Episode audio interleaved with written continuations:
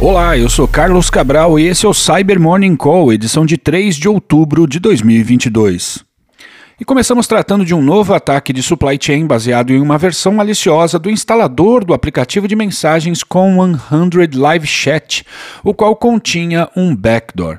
Segundo nossos parceiros da CrowdStrike que descobriram a ameaça, o instalador do aplicativo malicioso estava disponível para download no site oficial da Com100 até o dia 29 de setembro e foi capaz de infectar várias organizações dos setores industrial, de saúde, de tecnologia, de seguros e de telecomunicações localizadas na América do Norte e na Europa.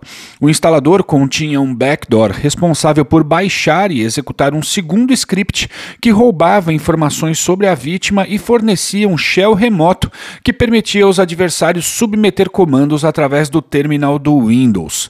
Esse acesso permitiu a instalação de um loader que decifra e instala o payload final, o qual se comunica com o servidor de comando e controle dos adversários, permitindo a extração de arquivos e execução de comandos. A CrowdStrike afirma com moderada confiabilidade que os atacantes possuem ligação com a China. E a Microsoft lançou na sexta e atualizou ontem um guia com medidas de mitigação para duas vulnerabilidades Zero Day no Microsoft Exchange. As falhas foram observadas em ataques por pesquisadores da empresa vietnamita GTSC e, se encadeadas, podem permitir a execução remota de código no sistema afetado. Clientes da Tempest foram alertados sobre o problema na última quinta-feira.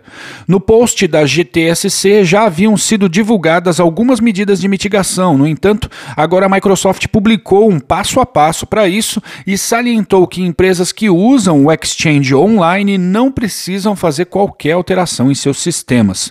Um guia para o hunting de qualquer traço de ataques com exploits para essas falhas também foi publicado. Os links estão aqui na descrição. E a I7 documentou na última sexta uma nova operação do Grupo Lazarus em que os adversários mais uma vez usaram documentos com o mote de vagas de emprego falsas, dessa vez para enganar um jornalista na Bélgica e um funcionário de uma empresa do setor aeroespacial nos Países Baixos.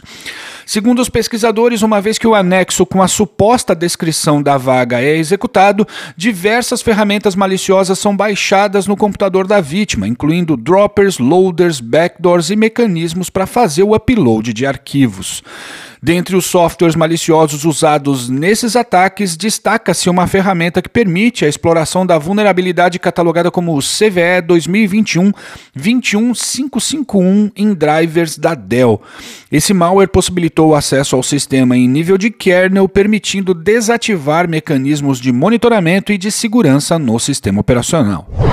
E por fim, a CISA adicionou na última sexta-feira mais três vulnerabilidades ao seu catálogo de falhas ativamente exploradas.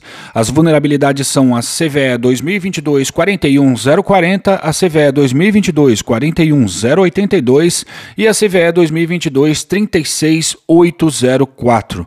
As duas primeiras vulnerabilidades afetam o Microsoft Exchange e já foram mencionadas aqui nesse episódio. Já a terceira falha afeta o Atlassian Bitbucket Server e Data Center e permite que um adversário com acesso a repositórios públicos do Bitbucket ou com permissão de leitura em um repositório privado injete código malicioso no sistema através de requisições HTTP.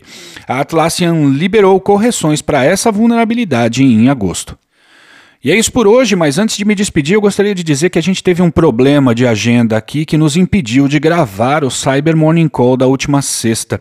Eu peço desculpas à audiência, sobretudo ao pessoal que me pingou cobrando o episódio. Obrigado por ouvirem o Cyber Morning Call e tenham um bom dia.